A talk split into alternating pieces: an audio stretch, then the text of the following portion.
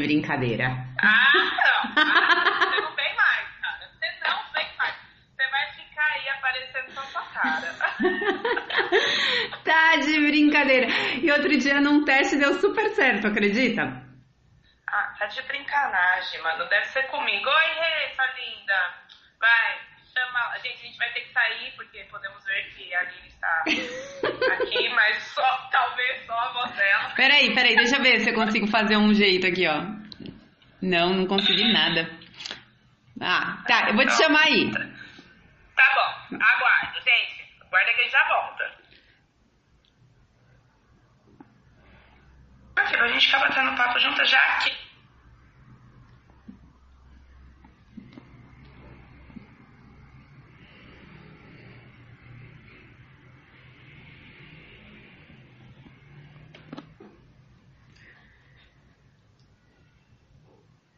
Definitivamente o Instagram gosta de me trollar. Mas a gente tá aqui, boa noite. Estamos aqui para mais um laboratório de histórias. Calma aí, gente. Vamos já chamar a Bia, porque a gente já fez a introdução.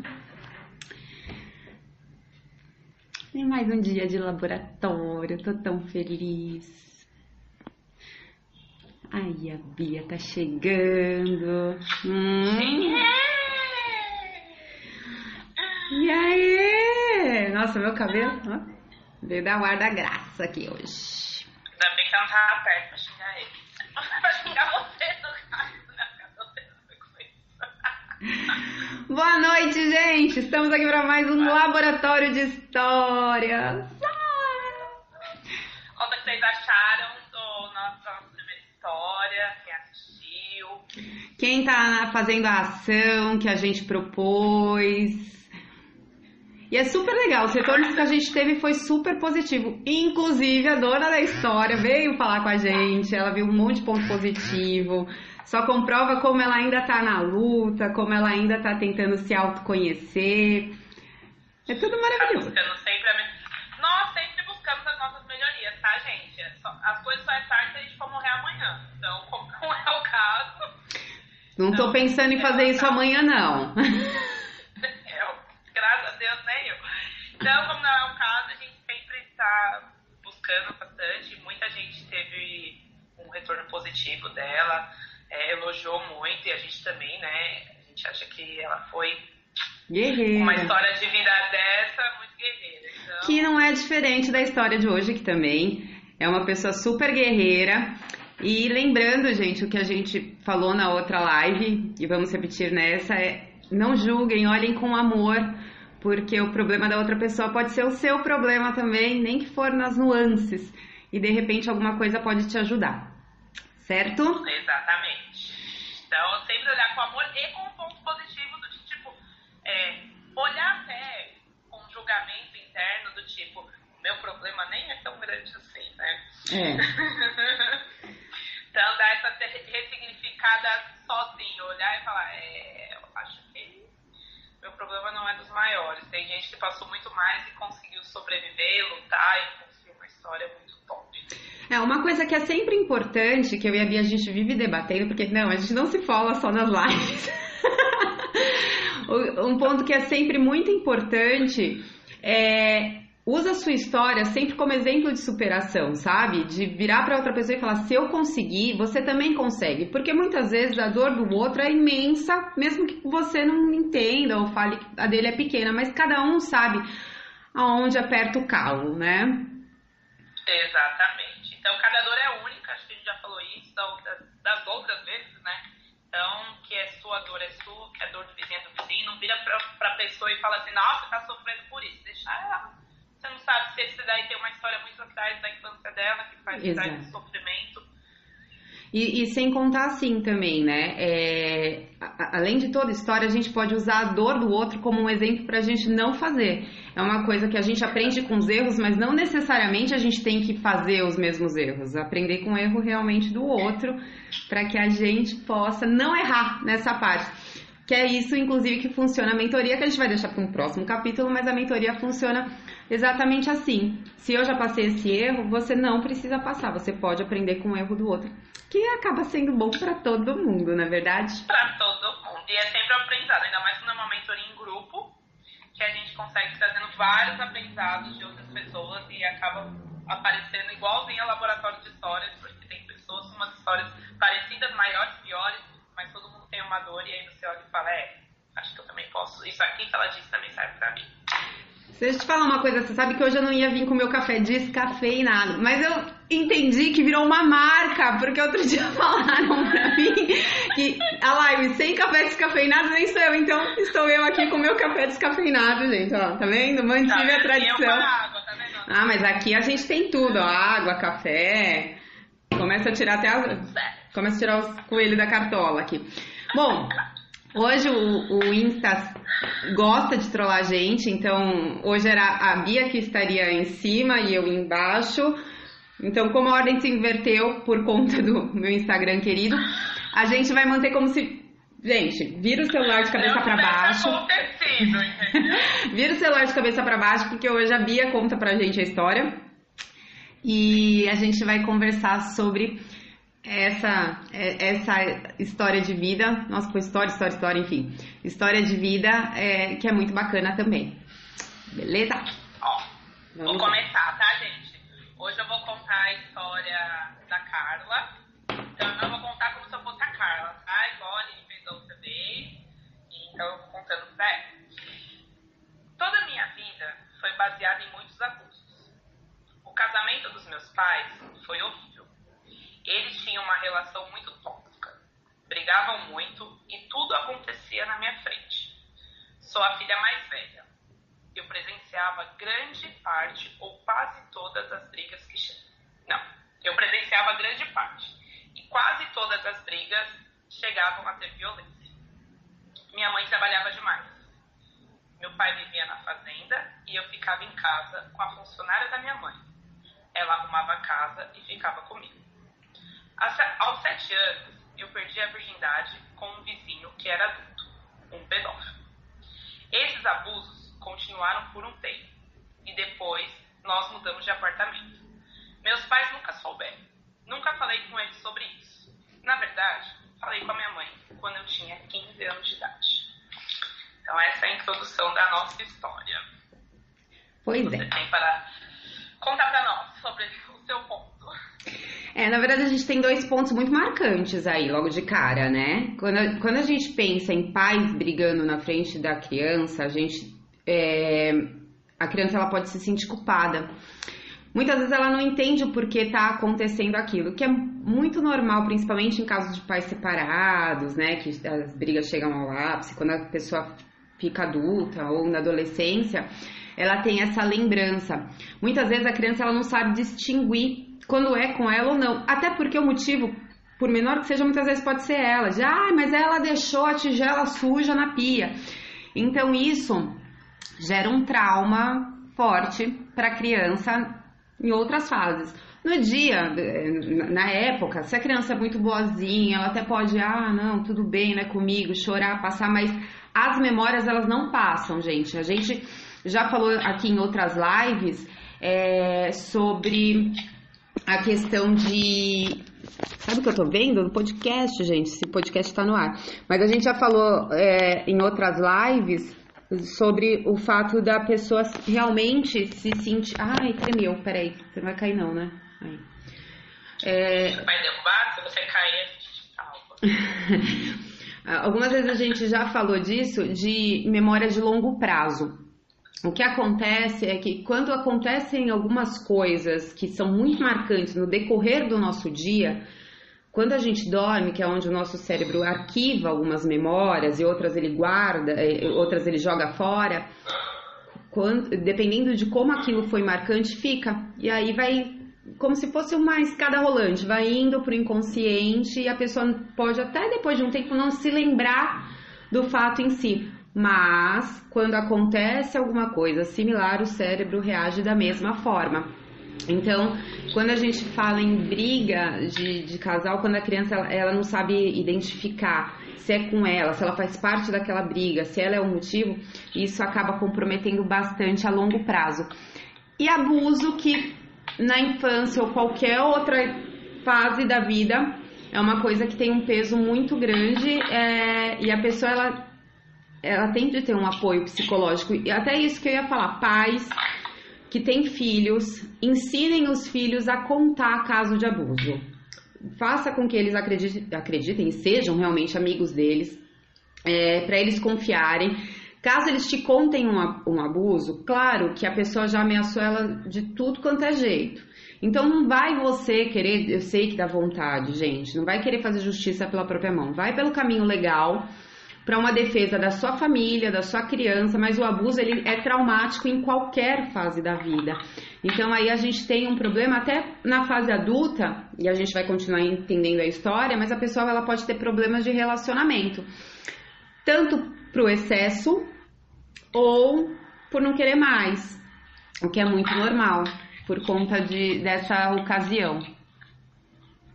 É, por muitas vezes a pessoa fica com aquela amarra não só do relacionamento, mas de olhar o sexo, que é algo saudável para todas as pessoas no mundo, como se fosse ruim, como se fosse como se o que ela estivesse fazendo fosse errado. Exato. É, pode também ter a situação de olhar como o sexo, tipo, que a pessoa, dependendo do, do pai, da mãe, da forma que fala com a criança, vai falar que a criança gostou, vai falar que foi a criança que deixou.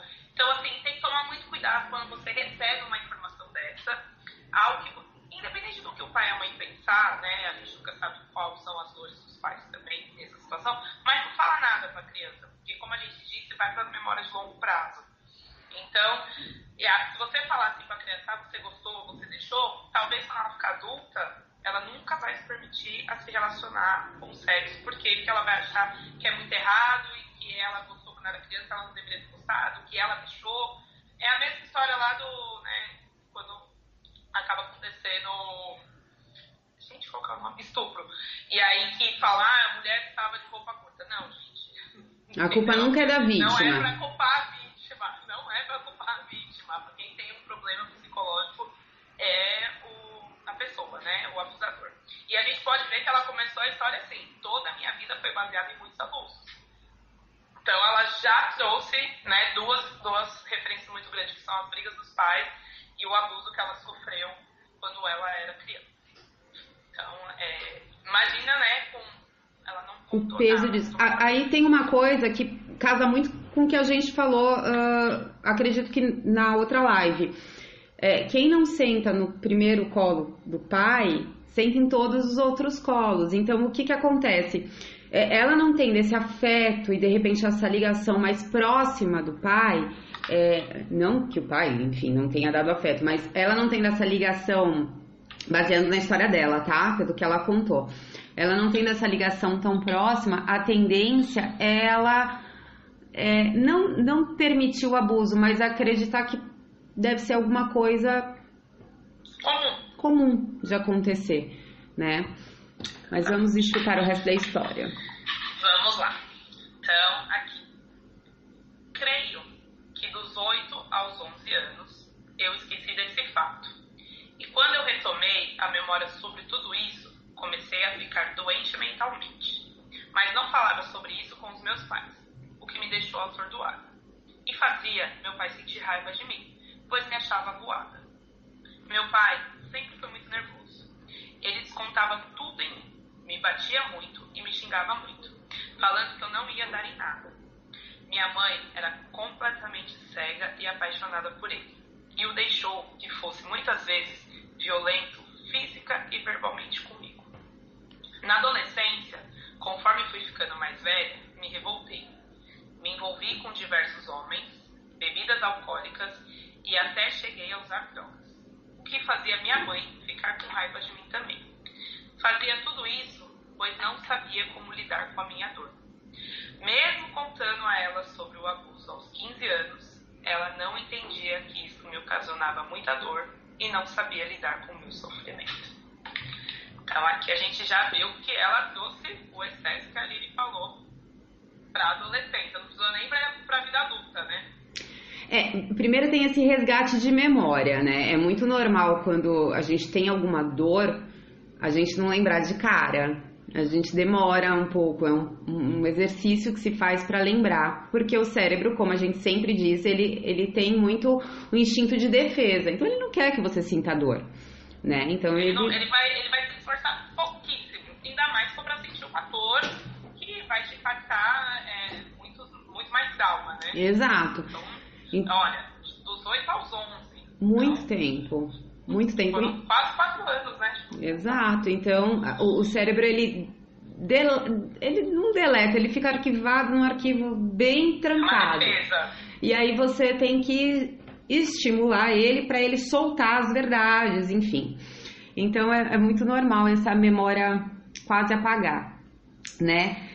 Quando ela fala que ela lembra, e isso faz parte da, do dia a dia dela, é o que a gente fala de B dominante. Aquilo que dói, muitas vezes ele surge da nossa cabeça quando a gente está fazendo coisas totalmente corriqueiras, totalmente nada a ver com aquilo de fato. Quando a gente tem um B dominante, que é o nome que a gente dá, é muito caso de avaliar, porque geralmente é nisso aí que a gente vai ter que mexer. Então, uma dica: se você tem alguma coisa que você, sei lá, tá lavando louça, essa coisa vem na sua cabeça. E, gente, não é programação, tá? Não é programação de mercado, feira, pagar conta, não. Gente, não é coisa que você tem que fazer. Ah, eu tenho que mandar um e-mail. É, não. Isso aí é produtividade, é, é uma coisa totalmente diferente. Exato. É, coisas que realmente vêm e te geram dor, isso é um caso que tem que ser muito avaliado, porque aí a gente vai ter, muito provavelmente, alguma dor lá escondida. E aí ela conta na dependência sentimental, né, amorosa da mãe com o pai, porque a mãe é instintivo, gente, é instinto, isso desde que o mundo é mundo, é, é instinto de defesa. Só que nós evoluímos, alguns menos, outros mais. e aí, não é? E então quando a gente chega é, em um determinado estágio, a gente vê que a mãe é totalmente dependente emocionalmente do pai. Provavelmente essa mãe ela também tinha um pouco de falta de amor próprio, onde ela depende do pai, por isso que ela fala tanto amém pro pai, por isso que ela concorda com o pai, e é uma pessoa mais omissa. Muito provavelmente essa mãe Não também só tem. de amor próprio, né? Uh, provavelmente a mãe fez aquele tal do resgatador que a gente contou. Também. Também não tinha. Primeiro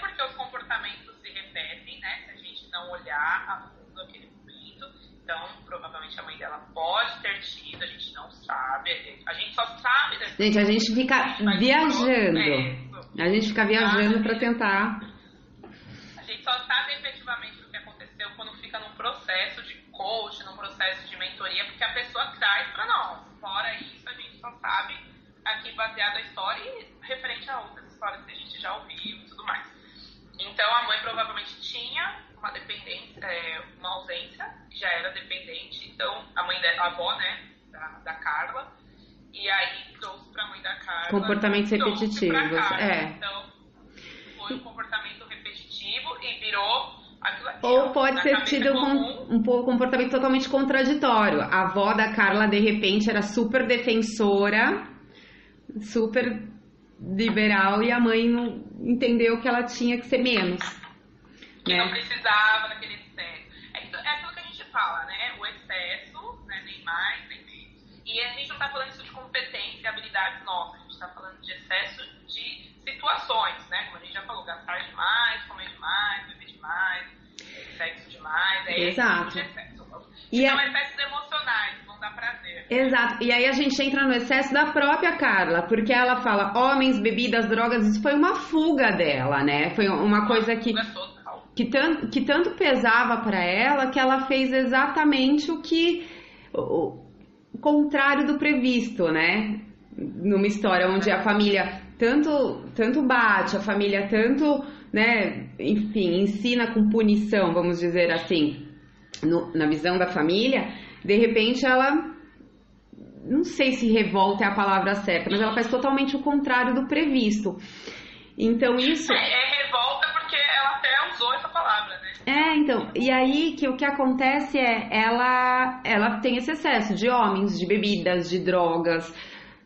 Por isso que é, é, é, extremamente importante a gente não julgar a pessoa quando a gente vê ela numa situação dessa. Provavelmente as pessoas de fora julgavam ela pra caramba, enquanto na verdade era um sofrimento que ela não tinha exposto ainda, sabe? É... E quando ela expôs, ela não teve alguém para compartilhar com compaixão daquele sofrimento. Então pra ela tava Exato. doendo muito, porque era uma menina, então tava doendo muito e ela não conseguiu é, ter um porto seguro alguém para falar assim, olha, fui abusada, não, vamos resolver isso, ou senão não, vamos perdoar, vamos tirar isso da sua cabeça, vamos levar em terapia, processo, qualquer coisa. E aí só abafou como se nada tivesse acontecido. No caso dela, foi homens, bebidas e drogas, como ela falou, mas, gente, isso acontece em gente que gasta demais, é, é, tudo é fuga, né? Gente, é uma fuga. Exato, gente que compra milhões de sapatos, como a gente já apresentou aqui, gente que come demais, tudo é fuga. Então... É porque esse prazer do, da bebida alcoólica e das drogas é primeiro que ela vai te tirar do seu eu oficialmente. Então você não vai pensar naquilo. Quando você tá comendo, você sente prazeroso, mas assim, passa rápido. Agora a bebida e a droga, ela vai te levar por um processo muito mais longo de você fugir da sua realidade. Exato. Então, e os, e os homens, é o que a gente até já falou no começo, o relacionamento, né? A visão do relacionamento acaba sendo zero, porque né, não teve um, um contato gostoso no relacionamento. Foi um homem adulto com uma criança de 7 anos. Exato. Então, é, é, é muito difícil. Imagina uma criança de 7 anos sofrendo por isso por 4 anos. É muita coisa. É muito tempo. E aí no final a gente tem a fuga da mãe. A mãe tanto não sabia lidar que a mãe fugiu disso. É melhor eu tapar meus olhos e fingir que eu nunca vi, tapar meus ouvidos e fingir que eu nunca ouvi, porque acaba voltando a, a, que nem eu disse anteriormente, há um instinto de defesa. A mãe, no íntimo dela, e, e eu tenho quase uma certeza absoluta que ela, no íntimo dela, ela se sentiu muito impotente como mãe. Porque, como eu disse, independente se a mãe é boa. A mãe, ela já falou que a mãe estava trabalhando. A mãe estava trabalhando e deixava a filha com a funcionária. Então a mãe, por muito tempo, pode ter se culpado por ter deixado a filha para ir trabalhar.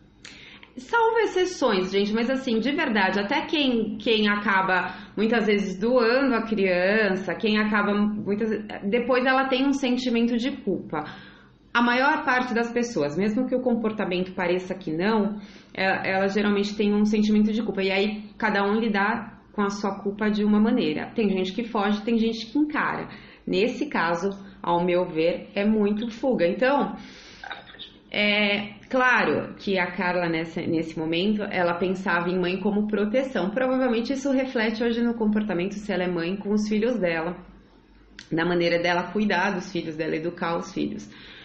Mas isso foi uma questão de fuga. E aí a gente tem que entender quando acontece na, nas nossas vidas essa fuga materna, paterna, é muitas vezes é também a pessoa, a maneira que ela encara a dor. Então, gente, não é que ah, não liga, é, é tentar entender a maneira que a pessoa encara a dor também. Porque a gente. Vai que a mãe também já não tinha passado por algo assim. Exato, né? Porque a gente, bem ou mal, a gente tem um pensamento um tanto quanto egoísta. A gente acha que as pessoas têm que se comportar da maneira que a gente quer que elas se comportem, que elas têm que responder da maneira que a gente quer que elas respondam. Mas somos feitos cada um de sua história, cada um do seu jeito, cada um da sua maneira, cada um com seu passado. Então o que acontece? Cada um vai reagir de uma forma para tudo, inclusive quando vem, vem problemas sentimentais. Então, é, na vida, não é nem só nas lives, olhe tudo com amor e tente entender a pessoa. Para você entender a pessoa, você tem que saber um pouquinho da história dela. E aí você vai começar a entender o porquê daquele comportamento. Eu sei que na hora da raiva, né? Ver a gente falando parece bonito que a gente não tem problema. Não, a gente tem problema. Mas é a forma. Não é isso, pô. É, é que na hora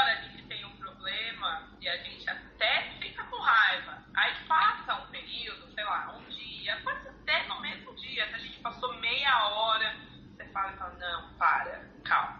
Aconteceu isso por isso, e aí talvez aquilo pra gente era bem resolvido, não é. Então a gente vai lá e olha e fala por que isso aqui me incomodou, por que isso aqui me machucou, é. por que, que a, a, a, atitude da outra pessoa está se referindo tanto em mim. Então, assim, é, a diferença é que a gente já aprendeu a lidar com as emoções e é isso que a gente quer que vocês façam também. É, o que eu falo é, para os meus é coaches. Perfeito, assim, Exato. Não, eu falo para os meus coaches e eu falo para eles levarem muito em consideração é os outros sempre são os outros. Gente, o jeito que o outro vai reagir, responder, gritar, dançar, se vestir é um problema dele. Você é um problema totalmente seu. Porque na verdade é a maneira que você recepciona as coisas, não a maneira que o outro fala. Então, é você se preparar para recepcionar coisas boas ou nem tão boas. Então, assim, é, uma coisa que eu esqueci de falar no começo, geralmente, é, mas eu falei na outra live, a gente geralmente se sente mais atingido em pessoas da nossa intimidade. Cuidado com quem você dá intimidade. E isso vale para todo mundo. É assim, pra vida. Tá? Entendeu? É, local de trabalho não é local de você ficar falando da sua vida pessoal, principalmente no local de trabalho, claro que você pode ter amigos lá, mas o seu local de trabalho é onde as pessoas mais vão querer te ferrar. Então, assim, a vida não é bonita como a gente acha que é, ela é, é. difícil, mesmo ela é dura. Então, é cuidar com quem você dá intimidade, porque as pessoas elas vão te atingir naquilo que você se sente ofendido mesmo. Que você já falou pra ela, nossa, fiquei chateada que a Lili pintou cabelo de rosa. Entendeu? Aí a gente vai lá e pinta o cabelo de rosa. Pra afrontar, as pessoas são afrontosas, né? Então é, é, é isso, para um, um, sei lá, uma orientação para a vida é cuidado com quem você dá intimidade, nem que seja um pouco, sabe? Claro, gente, existia intimidade passageira. Quem nunca falou para um motorista de Uber a sua vida e tudo certo? Tudo bem, não é uma coisa também, fique mudo, não confie em ninguém, não é isso. Mas as pessoas do seu dia a dia, é, cuidado, porque se alguém passar na rua e falar, ah, você tá, sei lá, com um nariz feio. Você não vai nem ligar, você vai falar, você é louco, você nem me conhece, rapaz. Fica falando do meu nariz, tome tento, vai lá, arruma uma sopa pra lavar. Se alguém da sua família, do seu ciclo de amigos fala, você vai se sentir doída. Por quê? Porque você deu intimidade para as pessoas. Então, assim, dê Principalmente intimidade. naquilo que você se acha incompetente. Exato. Ou não está seguro. Então, tipo assim, você achou que você emagreceu demais, meu Deus do céu. Se alguém da minha intimidade fala, nossa, como você tá magro, você vai ficar desesperado. Vai na cara de doente, você vai ficar desesperado. Porque você não está com segurança naquilo que pra você deveria ser bem resolvido. Por então, isso, se é, conhecer é essencial. Que quando o seu amigo virar pra você e falar, você tá magra demais, você fala, hã? E quem faz a dieta aqui, você começa a, a entender que é você com você mesmo, que ninguém tem nada a ver com a sua vida, que você responde por aquilo que te faz bem e que te faz mal. A gente tem mais história, que a gente tá batendo mal papo, né? Tipo... Vamos continuar aqui a história da Carla, que tem ainda mais uma parada depois do final. Nessa mesma época, então recapitulando, aos 15 anos, nessa mesma época, comecei a ajudar em casa, sustentando os meus irmãos mais novos, pois meu pai não ajudava, ajudava em nada financeiramente. E minha mãe tinha perdido muita parte da renda dela. Minha mãe colocava sobre mim e minha irmã uma responsabilidade que não era nossa, o que eu considero também uma forma de abuso, pois tínhamos que trabalhar muito e todo o dinheiro era para sustentar as crianças e a casa. Quando precisávamos de algo que não tínhamos, como dinheiro emprestado e coisas desagradáveis de terceiros, ela mandava eu fazer, alegando que me achava simpática, porém eu fazia morrendo de vergonha, me sentia muito mal e triste. Então. Também agradeço, viu, Rei? Eu falo assim, quando a pessoa fala, tá mais é, eu também. É, é eu também gosto. Também gosto desse elogio. Aquele tipo de elogio que eu gosto. É... Amo. Aí. Gente, ó, a gente falou da mãe com defeito, a mãe com culpa, e já veio na história por que será que a mãe tinha culpa, né? Ela não tinha do pai nenhuma ajuda financeira. Na verdade, assim. E aí, é Assim, gente, né, para pra vida, pra vida. Se você faz isso para agora, sério, agora, não espere mais um minuto, de transformar uma criança ou um adolescente em adulto. Existem fases da vida e as fases elas têm que ser cumpridas. Igual videogame, tem fase Você passa em uma para ir para outra, para ir para outra, para ir para outra. Você tem que vencer uma fase para passar para outra. Encara a vida como um videogame. Cada fase vai ter seu desafio. Quanto maior, mais difícil é o desafio. Mas a fase infantil e de, de adolescência, primeiro que a, a, gente legalmente nem poderia trabalhar, embora a gente saiba que isso aconteça, infelizmente. Mas é, isso traz um transtorno que a pessoa, na fase adulta, ou essa pessoa ela se sente extremamente responsável por trabalhar, trabalhar, trabalhar, trabalhar, porque eu sou responsável por tudo, ou se não, ela vira aquela. Como, não lembro o nome agora, mas. Responsável. Aquela pessoa. Agora eu também não quero mais nada da vida. Que os outros que me sustentem. Trabalha de. É, é aquela. Gente, vocês vão me perdoar, mas é aquela pessoa que é, espera do governo tudo, sabe? Pra que buscar as minhas coisas? Ai, sabe? Travou, mas dá pra se escutar. Dá pra estar. Aquela pessoa. E agora nem pra escutar, dá mais.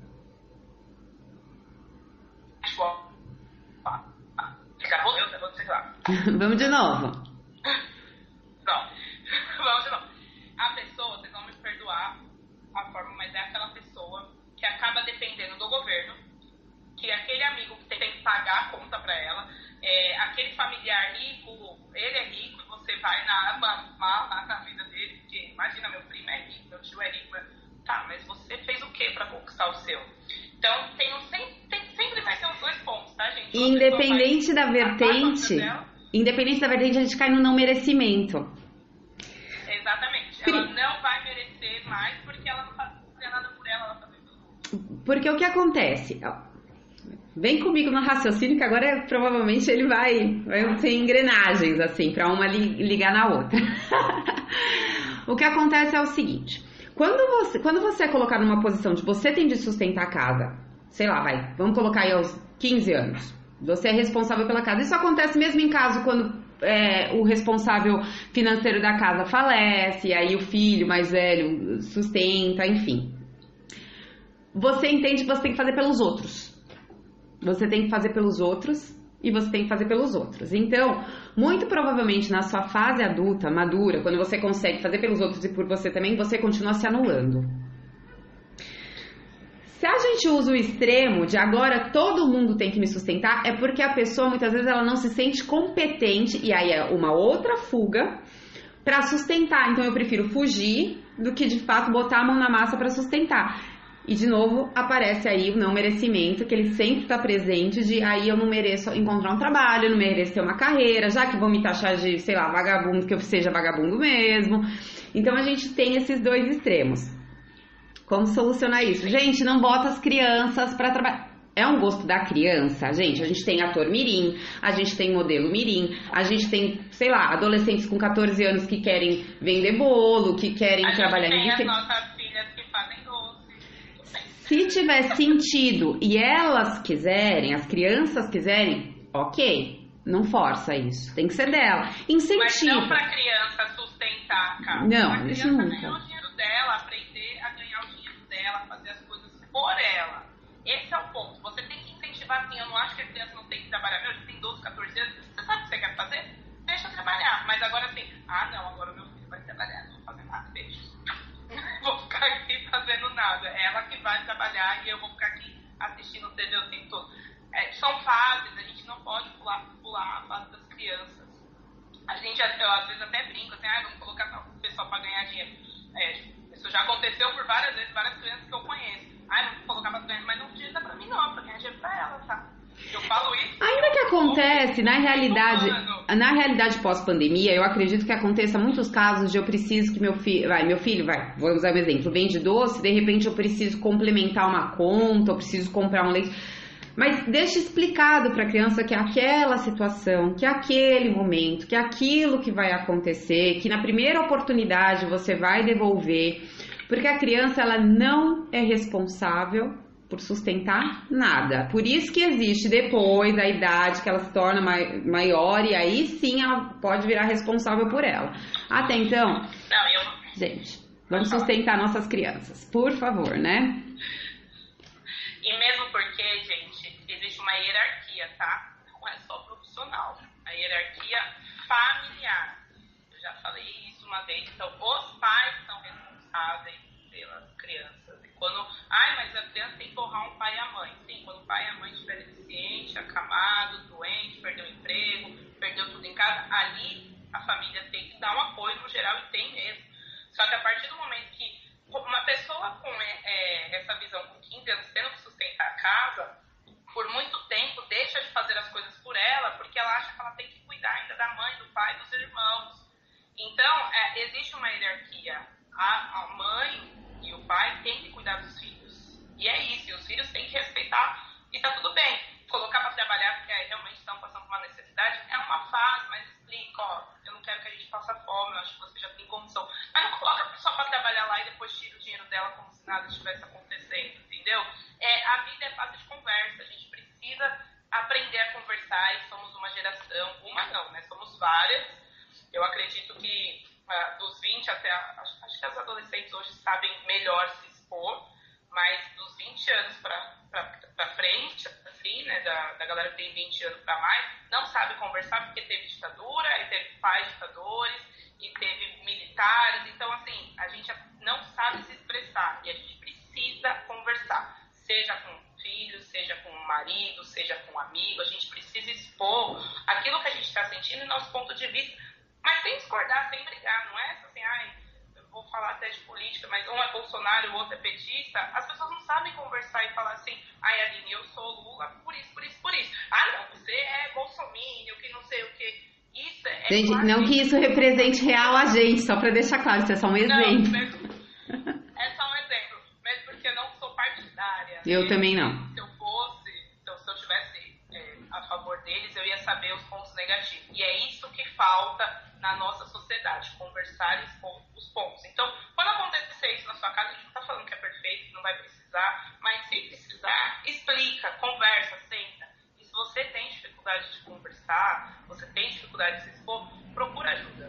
Né? É, é o que a gente está falando aqui dizem, é, aqui a gente está contando uma história, mas a gente vai acabar até envolvendo várias situações. Exato. Se você tem uma dificuldade de expor isso, você precisa de uma ajuda. Se você tem uma dificuldade de falar em público, porque você tem medo, você com certeza passou muita é, repreensão.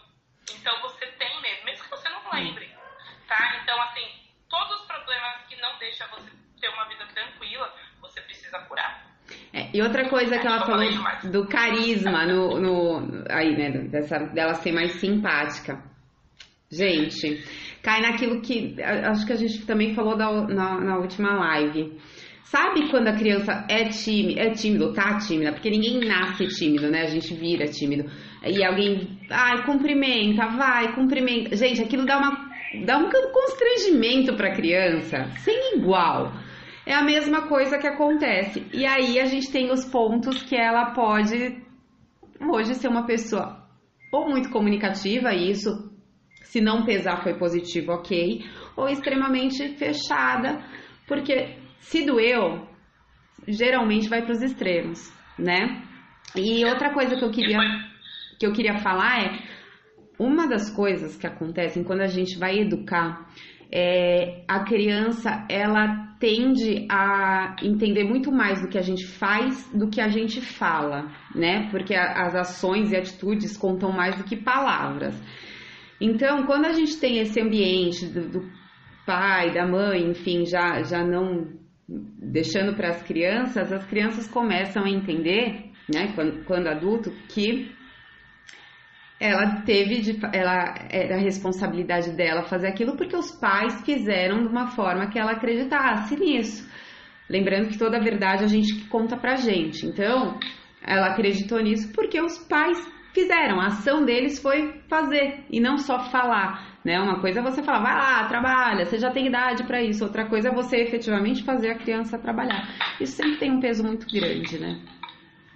Tem. E eu acho que eu vou só expor mais um Ela, por ser menina, né, efetivamente, e não ver o pai ajudando em casa, se revolta até com os homens. Então, se um rapaz quiser pagar uma conta, e gente, já falou aqui que a autoestima do homem dá segurança para a mulher. E a gente perdeu a feminilidade por muito tempo, não é sendo machista ou feminista, mas a gente precisa colocar as origens no lugar um pouquinho.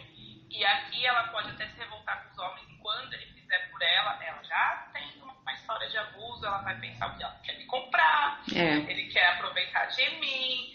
Então, a crença que ela vai tendo de relação e sentimentos também fica muito, muito grande por causa disso, porque ela não viu o pai dela lutando pela família, muito pelo contrário, ela teve que lutar pela família dela. E a mãe, a gente acabou de ver que ela era dependente só emocionalmente. Porque ainda acontece assim, ah, aceita de brigar, de xingar, de tudo mais, porque é dependente financeiramente. A gente sabe que tem muitas mulheres isso acontece, mas aqui não. A mãe, pelo visto, colocava o dinheiro na casa e eu, é, provavelmente ele foi um resgatador, porque né, não estamos conseguindo ver benefícios assim nessa relação, e ela era dependente emocionalmente dele. É. Mas enfim, vamos terminar a história aqui. Hoje a gente tá faladeira. Hoje tá. Hoje, ó, vai bater 40 já. Meu Deus, vamos lá. Mesmo hoje, aos 42 anos, meu pai continua rigoroso sobre mim. Era que nosso dinheiro vai para ele. Por muito tempo, a gente, minha mãe. Atualmente, ela não precisa mais. Mas ainda tem em mim o sentimento de abuso e exploração por parte dos meus pais. Sempre senti muita culpa e coloquei um peso enorme sobre mim. Algo que Deus não coloca sobre seus filhos. Hoje, com a minha fé em Deus, tenho aprendido a me libertar dessas amarras, mas minha vida sempre foi muito dolorosa e minha mente, muitas vezes, minha grande inimiga. Então, ó, Temos de ressignificar aí, né? O passado, por mais que a gente entenda, muitas vezes ele ainda dói. Se ele dói, é, não adianta ser parceira do que te dói. Tipo, ah, tudo bem, entendo, foi passado. Cara, não adianta. Tem que, que ressignificar isso, tem que pôr um. A gente nunca falou o que é ressignificar, né, Bia? Não, vamos aproveitar e falar aqui? Vamos. Tá bem, né, pelo visto. Ressignificar. Você travou de novo. Foi. Ressignificar, gente, é- é- não é apagar a história e nem anular o passado, que nem a gente fala, a gente é feito de histórias. É, ressignificar é dar um outro significado. É como se realmente a gente fosse acalmar a sua criança, né? De virar e falar, tá tudo bem, foi, tá tudo certo, deu certo, você superou isso. E em palavras mais amplas é assim, porque a gente não pode explicar o que é ressignificar, porque se a gente explica hoje, amanhã, a gente tem um monte de gente chorando, não entendendo nada o que vai fazer da vida. Exatamente. Mas é como se você der ressignificar mesmo, né? Ao pé da letra, você dá um outro você significado para aquilo. pra sua, você dá sentido pra sua história. É, que nem aqui ela fala, hoje com minha fé em Deus. Em Deus, mas será, tá, gente? É, como disse, ela não expôs, a história acabou aqui. É, mas será que ela não questionou Deus muitas vezes por que, que estava acontecendo com ela? Quantas vezes ela não deve ter questionado por que, que a mãe dela agia dessa forma, por que, que o pai dela tratava ela dessa forma? E hoje a gente, é, a gente acalma a nossa criança interna, porque por mais que a gente virou adulto, nós temos uma criança interior. E se essa criança interior não se desenvolveu, né, se ela não aproveitou as fases dela, ela fica ali, ó. Então, se você também não curou aquilo que você curou na sua infância, Exato. você passou pela sua infância, aquilo fica te matando. Te corroendo. entendeu? Te corroendo. Eu falo, falei até no vídeo que eu coloquei no IGTV, que é a nossa, eu falo, nossa, minha idade, tá, gente? A nossa geração, ela já não tem aquela obrigação de casar, né? Então a gente é aquele eterno Peter Pan. Então, e quando era na época dos nossos pais, nossos avós, amadurecimento, amadurecimento quando você casava, tá? Porque ali você se tornou adulto, você é responsável. Na verdade não é isso, tá, gente? Mas era uma visão que tinha. E hoje a gente, nessa fase eterno Peter Pan, que quase ninguém casa, né? As pessoas muito machucadas, não sei. Então elas ficam com essa criança eterna ali, ó. É, inclusive, Ah, não, né? quando a gente fala de relacionamento, de não casar, de não namorar, de querer uma. Temos problema aí, tá? Então, se você tá aí, não quero casar nunca, ou não quero ser mãe, ou não quero ser pai, Nenhum homem presta. eu não quero namorar, ninguém vale a pena. vale. Gente, eu vou te contar que você tem um problema aí, que tá tudo bem, a gente tá aqui pra te ajudar. Agora, quando a gente fala é, de. De você gena- generaliza, né? é, quando a gente fala de da infância, porque assim, a gente tem as atitudes que a gente teve quando criança, quando aconteceu. É que a maioria, a gente fala tanto em criança, porque a maioria acontece na infância, tá? Mas isso não é uma regra de ouro. Então, quando a gente fala em atitudes que você tem, você não é você aos 42, é a sua criança de 7 que está respondendo. A sua atitude é a criança de 7. Não que você vai birrar, que você vai se jogar no chão, não. Só que é a lembrança da sua criança. Então, você vai ter a mesma atitude que se você tivesse esse poder aos 7 anos, você teria também. Por isso que a gente ressignifica, para você tomar as atitudes com o seu pensamento livre de dores. Né? Não que você vai errar ou não que nunca mais nada vai doer, gente. Ninguém é super-herói. Mas é livre de dores, então suas decisões começam a ser assertivas. E Bia? A Bia travou de novo. Voltou. Bom, pô. Tá bom. Você também tá travado. Travei, Não, não sei se é a minha ou se é a sua, tá? Porque. Porque logo depois trava você. Aí eu nunca sei. Parceria até no travamento, rapaz. Tá achando o quê? Mas tamo junto. E o ressignificar, ele é, ele é muito poderoso, viu, gente? Porque ele vai deixar a sua vida totalmente mais leve. Então, não é assim, Bia, quero ressignificar. Não. Aline, quero ressignificar. Não, não e não, tá? A gente é totalmente contra essa história de, nossa, eu, eu encontrei a raiz do meu problema. É, ontem bati o carro e aí me lembrou que eu já tinha batido o carro faz dois meses. Não, não é isso, tá? Então, o ressignificar precisa de um processo, porque a gente precisa entender aonde você precisa caminhar, qual é a sua criança que está gritando ali pedindo socorro. Tá? Até porque Então, ele assim. é poderoso, mas É, tem que ter cautela, até porque assim, você pode apresentar um caso que aconteceu há cinco anos atrás e ter certeza que aquela é a raiz do seu problema. Mas aí a gente cutuca mais um pouco e descobre que a, de, a 12 aconteceu outra. E aí cutuca mais um pouco e descobre. Então, na verdade, é chegar realmente na raiz, raiz. Então, provavelmente, se vocês colocarem aí na internet, vai ter um ressignificar. Eu oriento que você não faça porque vai doer. Nossa, calma. Calma aí que eu vou tentar ler, gente. Eu sou meio cega.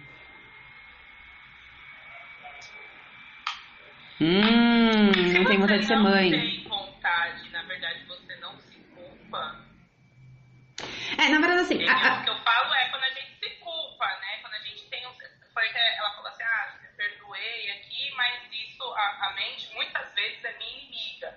Se ela não curou isso efetivamente, se ela não ressignificou, não efetivamente entendeu o passado, isso ainda tá fazendo mal. Agora, quando você sabe a raiz do problema e você. Não te né, dói?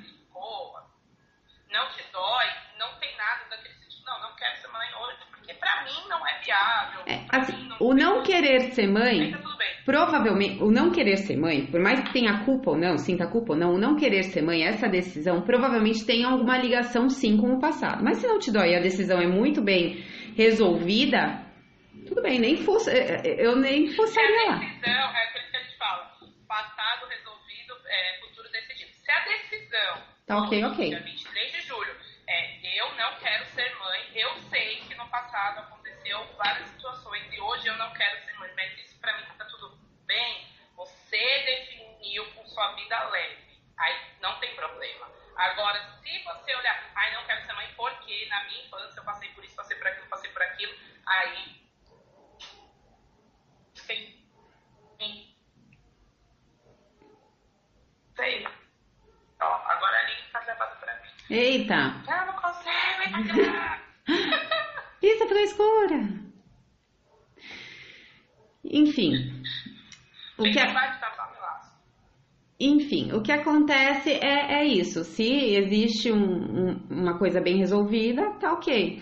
Provavelmente tem uma causa, mas a, a gente vai tomar decisões assertivas, mesmo que seja contrário ao que a maioria pensa ou que a maioria quer.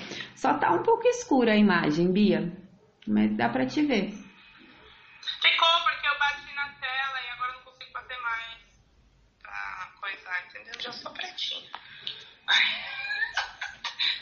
Desejar a maternidade ainda assim quer dizer algo errado?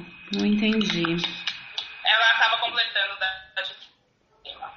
Não, só não quer mesmo. Se isso, se isso pra você não te dói, se essa decisão não te dói, não sei se você é casado ou não, mas é, de repente seu marido quer isso, torna um peso pra você de, ai meu Deus, porque eu não quero. tudo bem, vai entender o porquê e pode ser que a, a, essa vontade mude. De repente, esse não quero, não quero, tenho muito isso decidido, pode ser alguma coisa ocasionada lá atrás. E você saindo, de repente, de um processo, entenda de, peraí, no fundo eu até quero. Porque é, é, muito difícil a gente falar só por mensagem, quando isso também pode ser uma fuga, por mais resolvido que seja, conscientemente. É, no caso da Rê, ela sabe, né, porque ela já passou por os processos. A Renata é uma ótima pessoa que ela já ressignificou. então, ela fica quietinha aí, você sabe que pode contar. Mas ela é uma situação de que ela só não quer, então tá tudo bem. Se isso não dói, nem agora, nem nunca, ok. Não tem problema nenhum.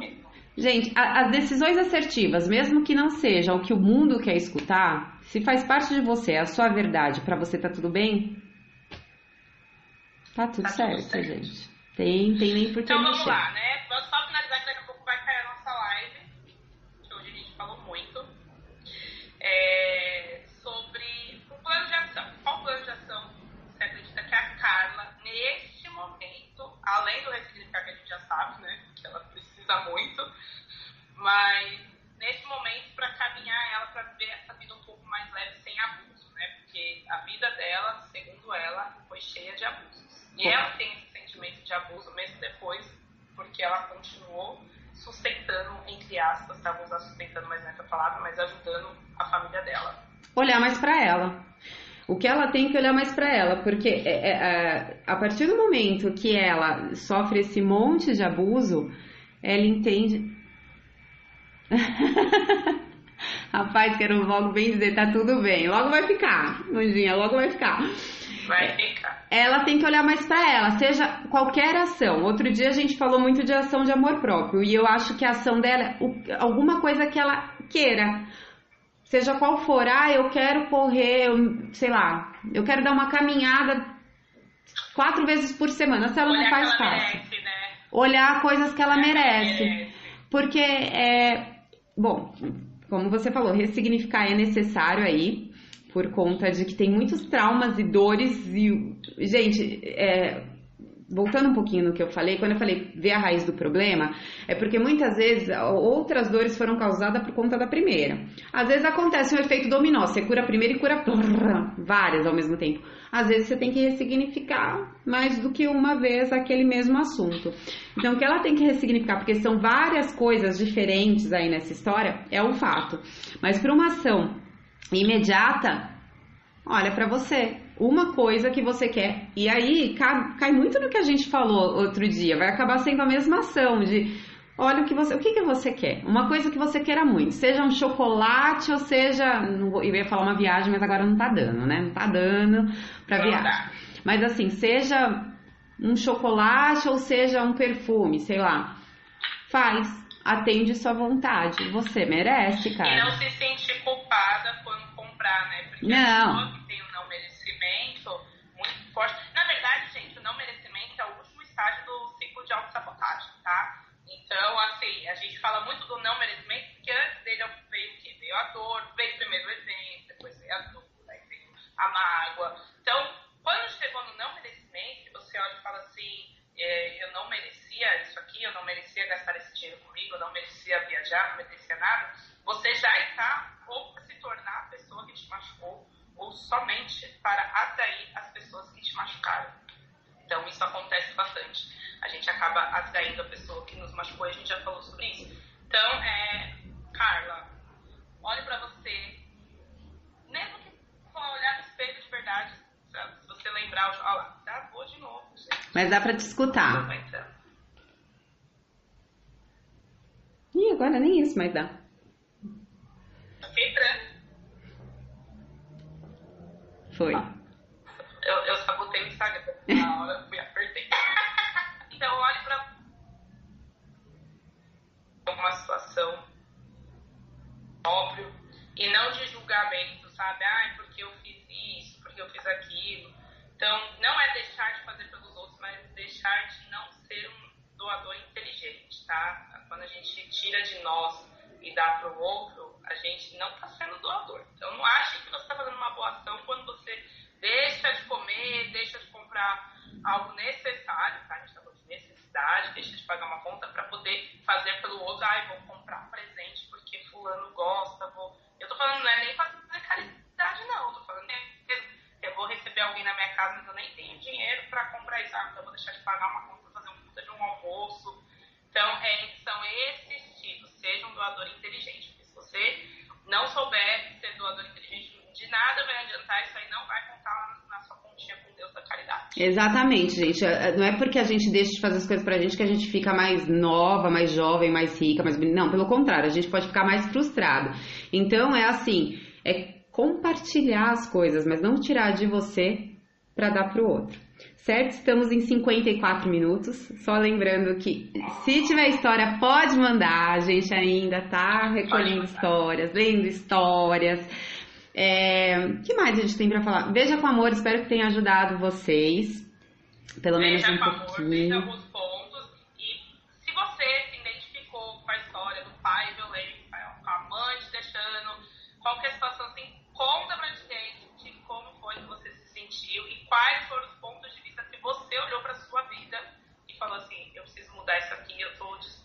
E agora tá fácil porque a ação que a gente deu na segunda, segunda não, na terça, tô falando tanto na segunda. Terça. A, a ação que a gente deu na terça é a mesma que vai seguir, então. É a mesma de é a mesma de hoje, então olhe para você, faça alguma coisa para você e não deixa para amanhã, faz já, faz agora. Tá com vontade de fazer um brigadeiro? Ah, faça.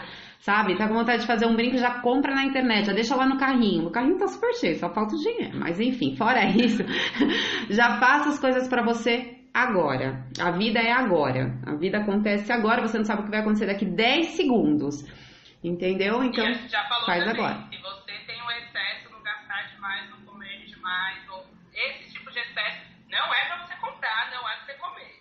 É, gente, Já também não, não força a amizade, comprar, né? É a- aquilo que você tem o excesso é o que você não vai fazer. Não é Ah, verdade? eu tenho o excesso de comprar muita caneta. Então, não, você não vai comprar nada. Você vai pegar essas canetas aí e Usá-las. Porque às vezes as pessoas também compram no não merecimento, ah, compra a caneta e deixa guardado. Nunca usa. Vou falar o espero o evento, espero dia. A figurinha, já fiz uma postagem disso. A É, figurinha lá do, do seu caderno. caderno. de infância, quantas vezes você utilizou aquela figurinha e eu tinha várias. E celebre, não esquece, gente. A vida é feita aos poucos. Então celebra, celebra aquele dia que você, nossa, me ferrei o dia inteiro, mas consegui concluir. Celebra aquele dia que você prometeu que ia fazer ginástica e fez, que você cumpriu a dieta. Gente, só não celebra a dieta, por exemplo, com o chocolate que eu falei, né? Mas celebra, celebra com, porque a vida é isso, sabe? A gente tem que comemorar as pequenas coisas, porque a vida é feita de pequenas coisas que formam uma grandona. Certo? Tá, tá. Que bom, Vivi. Ai, que frase linda. Eu gosto dessa. Deus usa a pessoa pra isso. Eu adoro isso. Obrigada, Vivi. E terça-feira, gente, por que, que eu tô com raio de segunda na cabeça? E terça-feira a gente volta tem mais. com outra história bem bacanuda. Certo? Tá. Muito obrigada, gente. Obrigada, gente. Boa noite.